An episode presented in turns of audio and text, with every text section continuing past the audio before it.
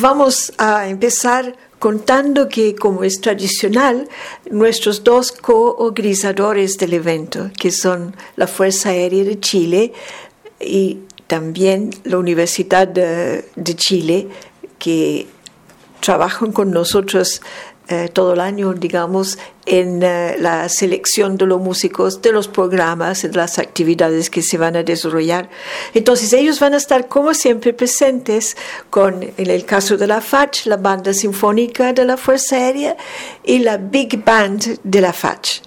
Estas dos agrupaciones, como siempre, nos acompañan, sea en los conciertos de extensión, sea en el Teatro del Lago con el concierto inaugural y el segundo concierto del segundo día, que en esta oportunidad tienen como invitados los integrantes de la Banda Sinfónica de la PDI. Va a ser un lindo concierto dedicado a, a oberturas de óperas. Va a ser un lindo programa.